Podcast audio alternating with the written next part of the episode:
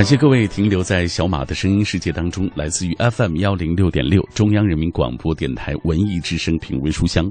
每晚九点到十点，喧嚣落定以后，倦意袭来之前，我都会带来一本书跟各位一起分享。今天晚上带来的这本书，呃，叫做。人生就是不断的相逢与别离，这是台湾著名的散文大家张晓峰的一个散文精选集啊。今天来到我们直播室的是这本书的编辑，来自于凤凰韩章图书公司的楚宇恒。来，请楚宇恒，你好。哎，主持人你好。嗯，呃，今天我们带来的这本书给大家来介绍一下吧。人生就是不断的相逢与别离，这是。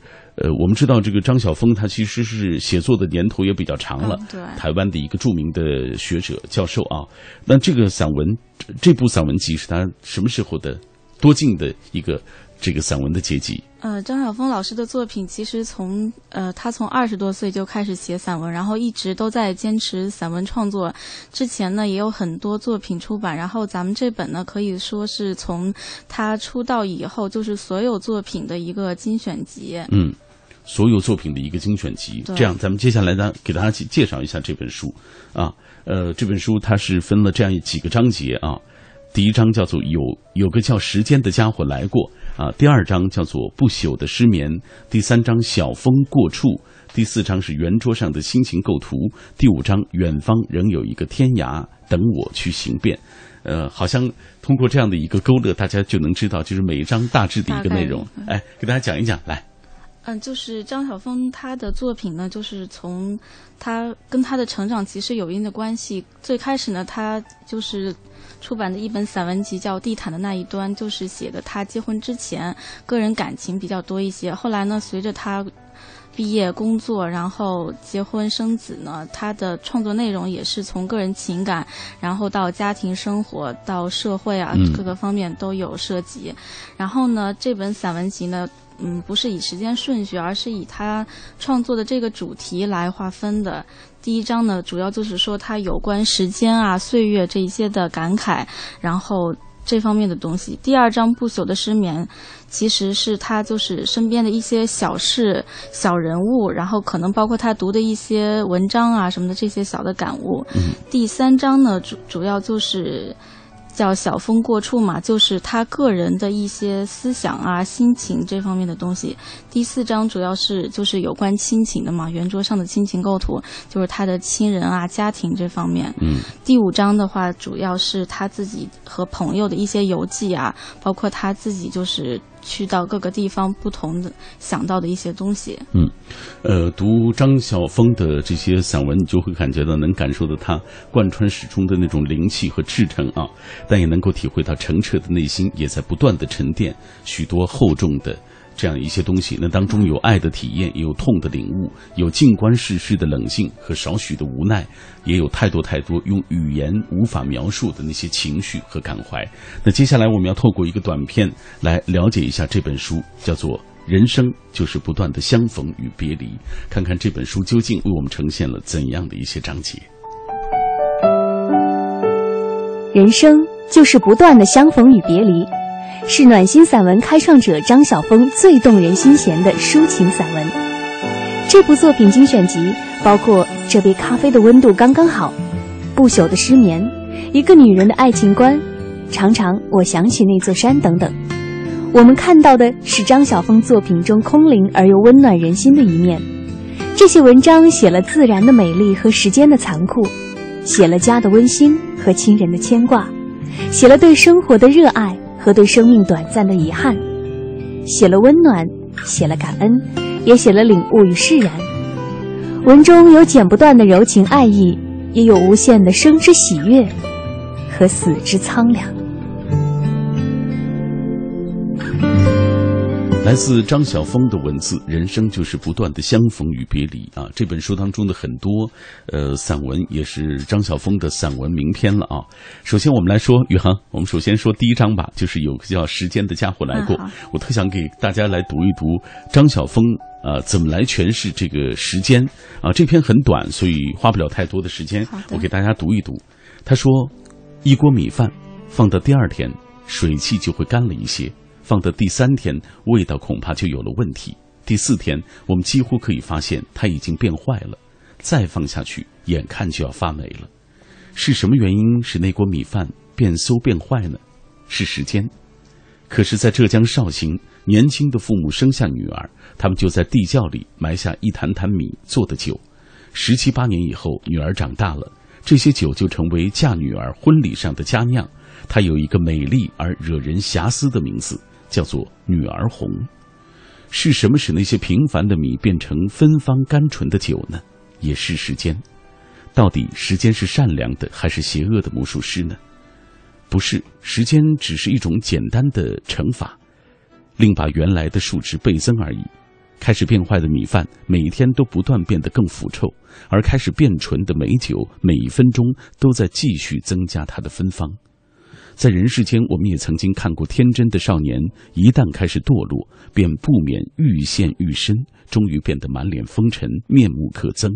但是相反的，时间却把温和的笑痕、体谅的眼神、成熟的风采、智慧的神韵，添加在那些追寻善良的人的身上。同样是煮熟的米，坏饭与美酒的差别到底在哪里？就在那一点点酒曲上。同样是父母所生的。谁堕落如禽兽，而谁又能提升成完美的人？是内心深处紧紧环抱不放的求真、求善、求美的渴望。时间将怎样对待你我，这就要看我们自己是以什么样的态度来期许我们自己了。这就是张晓峰。眼中的这个时间，他通过简单的一个对比，就告诉大家，其实你自己内心当中那种求生、求真、求善、求美的渴望，才是成就一个人最好的一个呃 一个标准啊。来，呃，这篇这部分当中，宇恒自己最喜欢的是哪一篇？呃，我个人比较喜欢成员这一篇，就是他让人感受到那种时间的无奈，但是呢，也有很多温情的东西在里面。他讲的是跟他父亲，就是说他父亲是军人，小时候呢，每一次他父亲拿起腰带的时候，他就觉得他父亲要走了，但是呢，半个世纪过去之后，他父亲生病了，那个时候呢。可能在文学作品当中，大家觉得人间的悲伤可能就是说生离死别这样，但是呢，当你到一定年龄，在经历父母这样身体的，呃衰老之后，你觉得其实衰老也是人间最痛的一种悲伤。嗯。然后就是说，你眼睁睁看着自己的亲人被时间被病魔，但是你却束束手无策。没错。我记得他自己在文章最后曾经说。呃，问有一段问问句吧，就是 让心了读读了之后，心底就感触特别深。他说：“我的父亲呢？父亲也被回归到什么地方去了嘛？那曾经剑眉星目的英飒男子，如今安在？那个我所挽留不住的，只能任由永恒取回。就是对于时间，可能我们每一个普通人都是无能为力的。”嗯嗯。嗯，抱歉，呃，这一段当中我也很喜欢张晓峰的一段文字啊。他说：“父亲去世是清晨五点半，终于所有的管子都拔掉了。九十四岁，父亲的脸重归安谧祥和。我把加护病房的窗帘打开，初日正从恢宏的朝霞中腾起，黄黄木木，无限庄严。我有一袋贝壳，是以前旅游时陆续捡来的。”有一天整理东西，忽然想到他们原是属于海洋的，他们已经暂时陪我一段时光的，一切尘缘总要有一个了结，于是我也决定把他们一一的放回大海。而我，我是那因为一度拥有贝壳而聆听了整个海潮音的那个小孩儿。他笔下的父亲，你看，其实这段章中包含的内容特别多，他写到了父亲。如何在一九四九年离开了重庆啊？到了台湾，到了台湾啊，写到了父亲的那些老的部下，那些老兵啊，他们对于故乡的那种思念，写到了他和父亲终于陪着父亲，还有护士啊，还有他妈妈一起回乡省亲，在离开故乡五十九年之后，所以这段的内容你就看了以后就特别让人动容，你就知道就是张晓峰的他的文字，他已经不只是文字之美那么简单了。其实他的那个散文最重要的东西就是在那个文字背后的。你可能，实际上我楚以恒，我今天在看张晓峰的文字的时候，我在想，他的文字绝不像我们看其他的散文家。文字那么美丽，对，那么华美，非常的朴实，它非常的朴实。对啊，好，接下来我们要透过一个短片来了解一下张晓峰。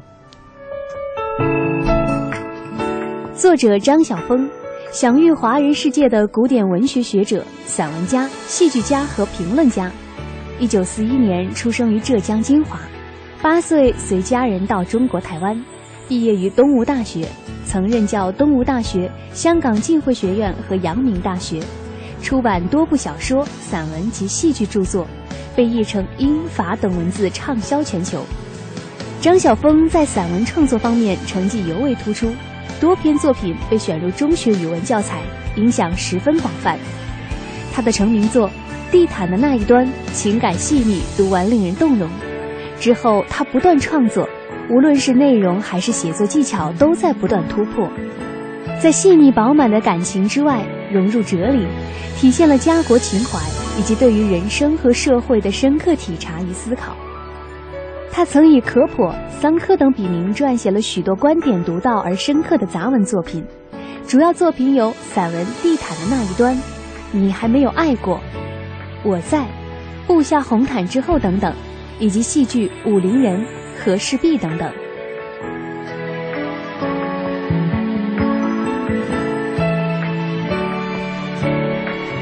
品味书香啊，今天依然是端午节假期啊，这假期当中最后一天了。呃，我们今天晚上为大家带来的这本书是来自于台湾的散文大家张晓峰的最新的一个散文精选集，叫做《人生就是不断的相逢与别离》。今天在节目进行的过程当中，很多朋友也在跟我们保持紧密的联络，大家也在分享自己喜欢的散文的作家啊、散文家以及他们的作品。我们来看一看，燕子说最喜欢的、最熟悉的就是鲁迅的散文，像《呐喊》、像《坟》、《彷徨》、《野草》、《朝花夕拾》、《阿 Q 正传》、《狂人日记》、《故乡》等等。从小到大都在学他的文章，而课外也买过他的书来看。曾经我们经常吐槽他的文章亦有错别字。就说是通假字，好吧。其实说实话，我在上学的时候挺痛恨读鲁迅的文章的，因为读不懂，你知道吧？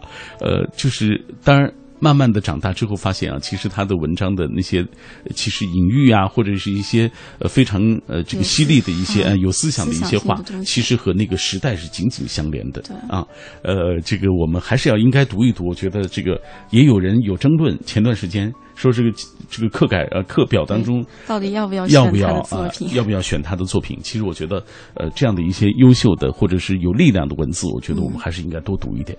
记忆长歌他说余秋雨的历史大。大文化散文可谓开新时期的风气之先，像莫高窟啊，遥远的绝响，呃，这里真安静，一个王朝的背影，还有追问历史深处的沧桑无语，文化苦行者，呃，这个吴江的厚重感情与反思，他的散文笔法立意饱受争议。不喜欢的人大有人在，在某些细节有不尽如意啊如人意之处，但是瑕不掩瑜吧。就像我所熟知的长者，不完美，但是仍然值得后辈来崇敬。嗯，这个余秋雨的散文也是呃争议比较大，但是我始终还觉得余秋雨是大家，真的是散文大家。来继续来看塞北惊鸿说，大家笔下的呃这个所谓同体散文，一样的文体，不一样的立意。和运气，同是写秦淮河，桨声灯影中，俞平伯与朱自清意味迥异，追忆慈母，老舍意在传统女性的苦与忍，而丰子恺则勾勒母性博大的这些慈与智，而胡适就将视角落于母与子之间，笔墨在治家与教子上寄托情思。如此可见，怎样写啊？这个重于写什么？艺术之妙就在于同意与差异当中孕育和滋养。这位说的已经非常专业了啊！哈哈，哎，呃，这个图书编辑，呃，楚一航，你喜欢的散文大家有哪些？呃，我个人可能关注女性散文比较多一些，可能看三毛啊、张小娴这种比较多一点。嗯，然后这几年的话，看龙应台的那个《目送》，就是主要可能亲情方面的吧，然后也。比较喜欢。嗯，亲爱的安德烈啊，对对的，呃，什么孩子你慢慢慢慢来来啊，对对，当然都是龙应台，我觉得非常具有柔软的母性的那个呃散文的代表作。对但是他的那些杂文，我觉得力特别犀利，就特别犀利，是吧？好，品味书香，我们今天带来的这本书，呃，来自于张晓峰，《人生就是不断的相逢与别离》。今天来到我们直播室的是这本书的编辑楚雨恒，稍后我们会继续请出雨恒来分享他编辑的这本书，稍后再见。夜色阑珊，品味书香，我们继续对话自己。行走于世，有两件事情我们必须要做：一是赶路，前途再艰辛，景色再宜人，都要坚定地向前走，沿着自始而终的轮回，苦累搁置一旁，成败兵分两边。二是适度的停下来，审视一下心态是否正常，性格是不是健全，带着愉悦的心情和最佳的状态上路，让人际洒满阳光，让独行少一些落寞，如此方能走得更远些，也更持久些。这当然不是我的文字啊，来自于电波那一端的一位朋友啊，他写的一段文字。今晚品味书香小马带来的这本书是被称为暖心散文开创者的张晓峰的散文精选集《人生就是不断的相逢与别离》。那今晚为了更好的为大家介绍这本书，我也特别请到了这本书的编辑，呃，来自于凤凰韩章图书公司的楚以恒啊，来跟我们分享这书里的文字和故事。那在我们节目进行的过程当中，也欢迎大家来跟我们保持是紧密的联络。通过微信、微博，我们就可以在第一时间找到彼此。微信参与的方式是微信公众平台当中搜索“文艺之声”，微博参与的方式，新浪微博中搜索“品味书香”或者是“小马 DJ”，你就可以在第一时间在我的直播帖之下给我留言。当然，各位也可以下载中国广播 app 来收听我们品味书香节目的往期回放啊，在这个 app 当中，如果你错过收听哪期，都可以找得到呃这一期节目的一些相关的内容。那很多人都喜欢阅读，其实都是从散文开始读起的啊。我们今天就来请大家说一说你喜欢的散文作家，印象深刻的散文作品。呃，来，呃，宇恒，我们继续来看一下大家的留言啊。哎这位他说。呃，有这样一段话说：如果你喜欢席慕容，那就不可错过张晓峰，因为他是席慕容最敬佩的作家之一。如果你喜欢余光中，那就更不可错过张晓峰了，因为他的文字是余光中当呃最称道的一个文字。呃，他他说这个，所以关于张晓峰的文字，他总是尽量找来能够读一读啊，因为。被这么多的名家所推崇，一定是非常棒的。其实，呃，按理就是按照这个所谓说写作的年龄来说，写作的这个写龄来说，这个这个呃，张晓峰要比余光中先生，比这个席慕容好像都要更更久一点啊。嗯，对，对，来，我们继续看一下大家的留言啊、这个这是潇湘盒子，他说读到《我与地坛》就喜欢上了史铁生。初中的第一份生日礼物，我妈买给我的是席慕容的书，后来都会拿出来读一读。呃，这位肉蓉蓉他说，印象最深刻的还是朱自清的背影吧。多年以后才明白，所有的父亲跟他文中的父亲都是相似的，可怜天下父母心。来，枫野百合，他说周国平的散文吸引我的并非是辞藻华丽的外在功夫，而是文字背后的哲理遐思。比如说，两种人最自信：无所不知者和一无所知者。展卷品读他的字里行间，聆听思索的深语深远，还有这个呃超越世俗的这种彻悟的心语，在各自的朝圣路上保持着守望的距离，追思人与永恒当中，品味世间善良、丰富、高贵，最终获得灵魂的安静啊。还有云闪阿拉丁，他说最喜欢的散文啊，喜欢散文很多，也读了很多名家名著，喜欢梁实秋诙谐幽默的男人，喜欢席慕容的悠悠乡愁，喜欢龙应台的深情目送，喜欢张晓峰的一个女人的爱情观，喜欢林清玄的那份空灵感悟，还有石平梅啊，像这个木盼。哀歌当中的那种痛彻心扉，喜欢三毛的哭泣的骆驼，还喜欢张小娴对于爱情的三言两语，有太多的喜欢与欢喜留在我的心间。这是大家在这晒大家喜欢的一些散文，大家的一些作品。你看，呃，其实散文因为它相对来说语言更美丽。更华美一些，然后它可能会有一些哲思的短语，大家也容易记录，所以这个散文作品相对来说，大家可能更容易上口，更容易阅读啊。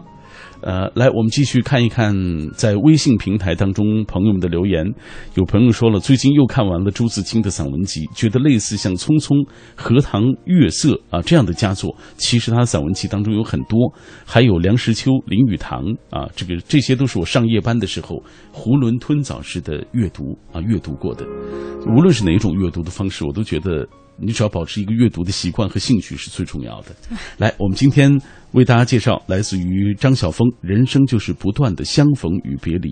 刚刚这本书的编辑楚雨恒已经为大家介绍了这本书分为五章，我们才分享了第一章的内容。接下来咱们再来看《不朽的失眠》这章。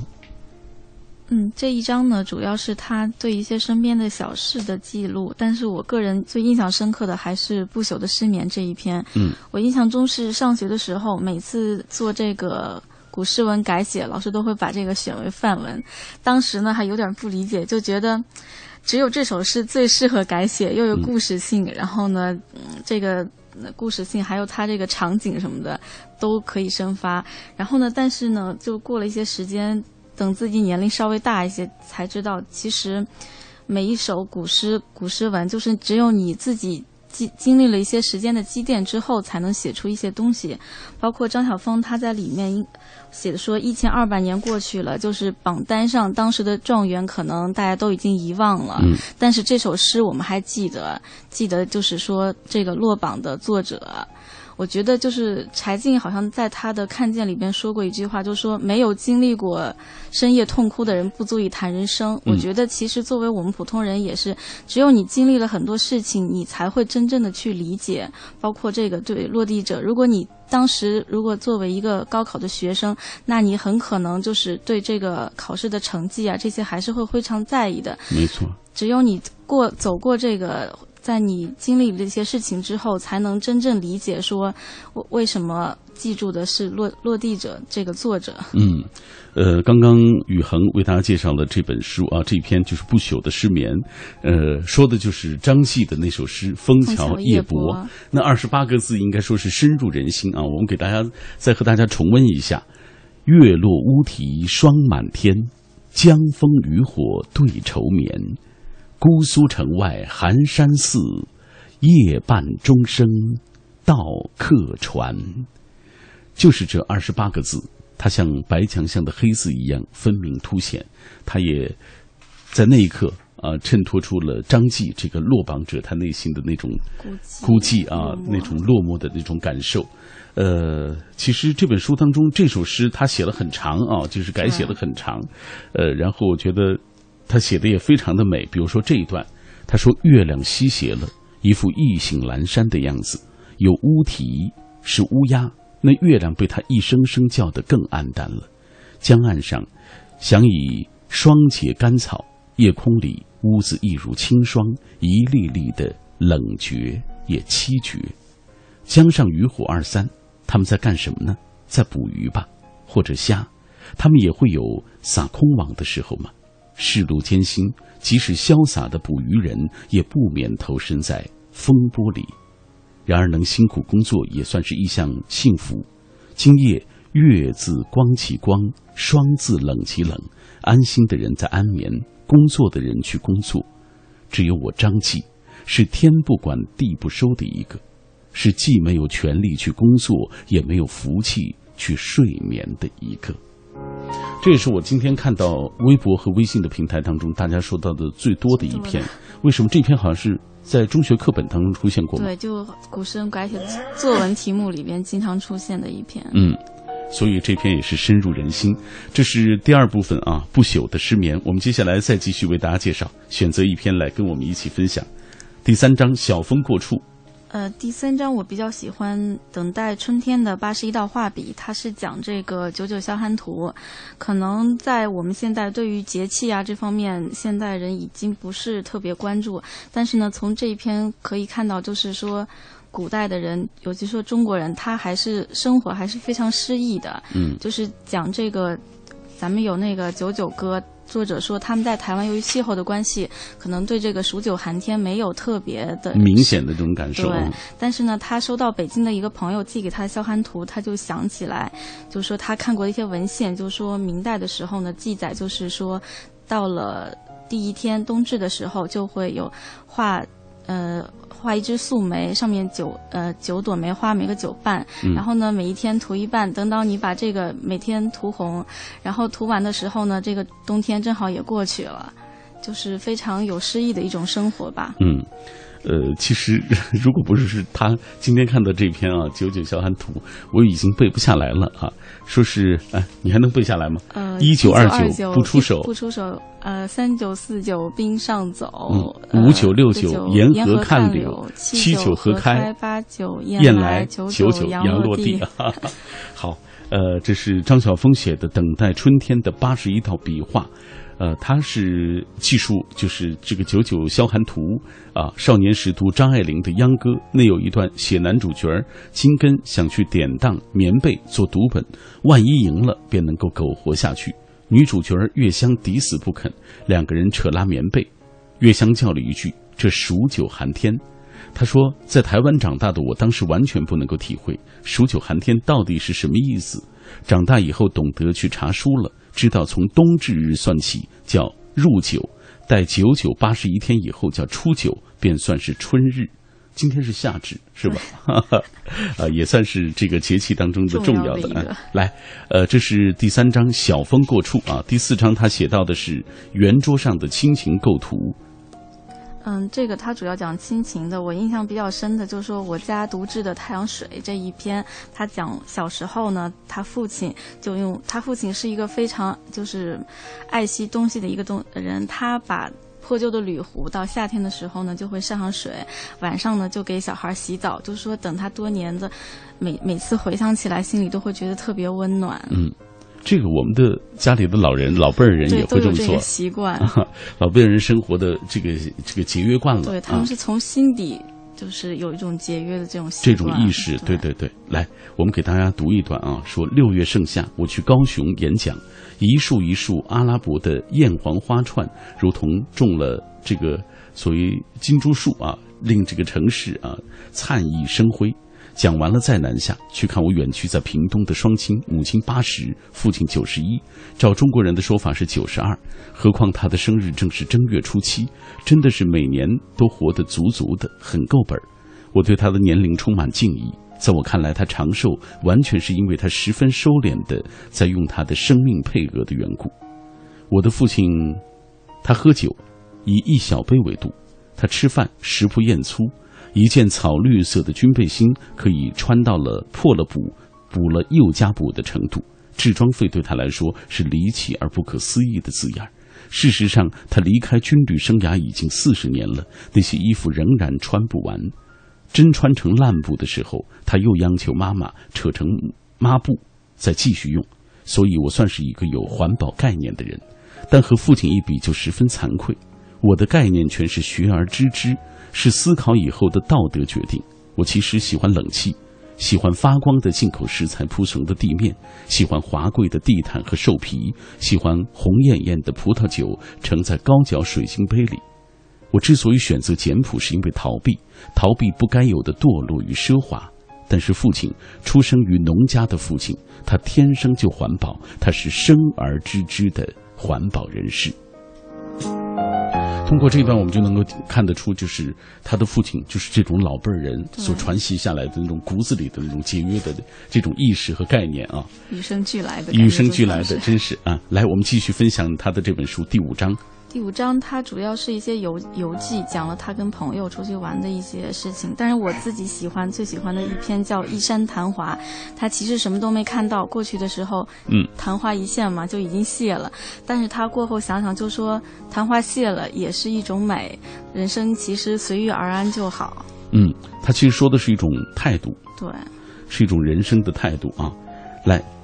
我们给大家也读一读这一段。他说：“凡眼睛无福看见的，只好用想象去追踪和揣摩；凡鼻子不及嗅闻到的，只好用想象去填充和臆测；凡手指无缘接触到的，也只能用想象去弥补假设。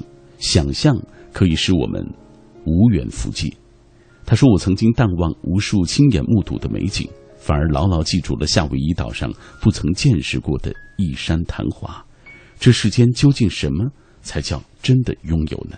你看他所体现出的那种意境，就是那种对人生的这种态度，豁达的、平静的啊，其实都值得我们学习。当然，我个人喜欢的是他的这篇《戈壁行脚》，其实是写他和席慕容去这个所谓大漠戈壁去旅行的那种概念。来，他这样说道：“他说，慕容转脸问我，说，你说我们是不是疯了？当时车窗外的五百公尺的地方，正跑过一群蒙古黄羊。”蹄子上仿佛长了翅膀一样，飞快地跑着。我回答他说：“对我们是疯了，眼睛仍然不离那上百只的野生黄羊。据说它们有四十万头。有人向我们解释，说在蒙古草原旅行看到黄羊是表示幸运的。有人抗议，可是刚才一大早看到两只灰鹤的时候，你不是也这么说吗？请问有没有什么动物看到了是不顺的？”解说的人一时语塞。不知道该怎么接话，我很想替他回答。在蒙古，只要碰见的不是老虎、熊和豹、蛇那些会伤人的动物，其实就是幸运。这块土地比台湾要大五十倍，人口却只有我们的十分之一。尤其在南戈壁，车行五六个小时却不见一人，并不稀奇。因此，如果碰到驯良的生物，应该都叫是幸运吧。黄羊屁股上一圈白，很像是小鹿。我起先看它们飞奔，以为它们在躲避汽车；后来看它们躲过了汽车，还一直的跑个不停，才觉得它们是有点起哄、好玩的意思。也许它们正在争相传告：今天一定幸运，因为碰上了一辆汽车。那批黄羊大概也疯了吧？他们是乐疯了。人生。就是不断的相逢与别离，是暖心散文开创者张晓峰最动人心弦的抒情散文。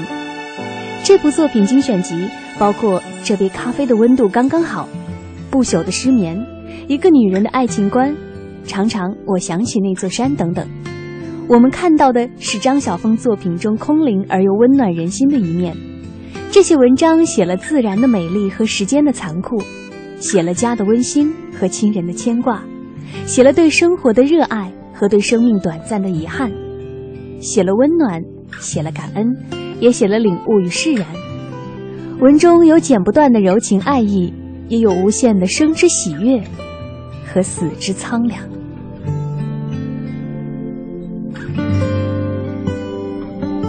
今天很多朋友在参与我们的节目啊，说到自己喜欢的这些散文家，有人提到了刘墉，说《雪的千种风情》是他看过写雪写的最好的。刘墉的这些散文，其实，嗯，宇宇恒你自己喜欢吗？刘墉的文字？哦。看的不太多，就看过的几篇还觉得挺好的。嗯，刘墉，我觉得他这个写人生、写那种豁达的人生观写的更好一些啊。来，呃，我们继续看一看大家留言。微信平台当中有人说起了多年前的一一一件往事啊，这是云赏。他说有些话可能不该今天说。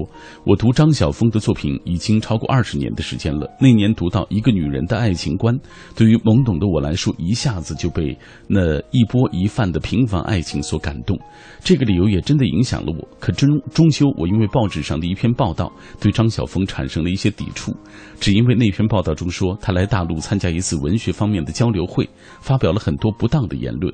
当年我也是一个愤青啊，所以终究不再追逐他了。这许多年过去了，他也该改变了吧？应该重新重新认识我们的国家，认识啊这片土地上生活的人们。也希望张晓峰能够生活的好。通过他的文字书写更美好的生活。其实这次和。人生就是不断的相逢与别离，一起出版的还有一本书，也是张晓峰的文字，叫做《我们都是借道前行的过路人》啊。雨恒给大家介绍一下，同样这本书也是你编辑的。嗯，这本书的话，其实也是一本精选集，但是选择的篇目侧重有一些不同。嗯，它主要是就是非常有哲理的一些篇章，还有一些类似评论的东西。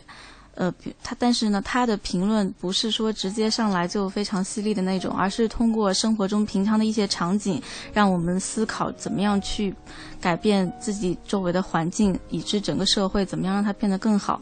我印象比较深的是有一篇叫《我有一个梦》，他就说，比如说我们现在教学，如果说学英语口语，学校有非常好的设备，然后做实验也有非常好的这个实验室，但是呢，说到语文的教育，可能就是说读个课文这种。嗯，他说，如果有可能，是不是可以有一间非常诗意的中国式的教室，有古代那种呃。木雕的各种窗子啊，然后外面种着什么样的树，嗯，就非常。那个环境就需要对，让人能够感受到，哎，说原来中国的文化是这么美。嗯，就说它都是通过一些平常的事物，然后去去就是说把这个社会啊，让我们怎么去一起去变得更好。嗯，和人生就是不断的相逢与别离不同，这本我们都是借道前行的过路人。我觉得除了张晓峰一贯的温情脉脉和细腻动人之外，更多了一些犀利的深刻。以下我们透过一个短片来对这本书也做一个大致的了解。张晓峰的最新散文集，除了人生就是不断的相逢与别离，还有我们都是借道前行的过路人。这两本书的内容包罗万象，除了张晓峰一贯的温情脉脉和细腻动人之外，更多了一些犀利的深刻。随着年龄和生活阅历的增长，张晓峰对生活和社会怀有更刻骨的深情与反思，这大概也是真正能称得上作家的人特有的一种气质。清丽的语言、深厚的修养和深刻的洞见，在他们身上完美融合。好，品味书香，我们今天为大家介绍了两本来自于凤凰韩章图书公司出版的张晓峰的作品，一本是《人生就是不断的相逢与别离》啊。最后这一段时间，我们为大家介绍了我们都是借道前行的过路人。感谢宇恒来做客我的节目啊，也感谢听众朋友收听今晚的品味书香，我们明晚再会。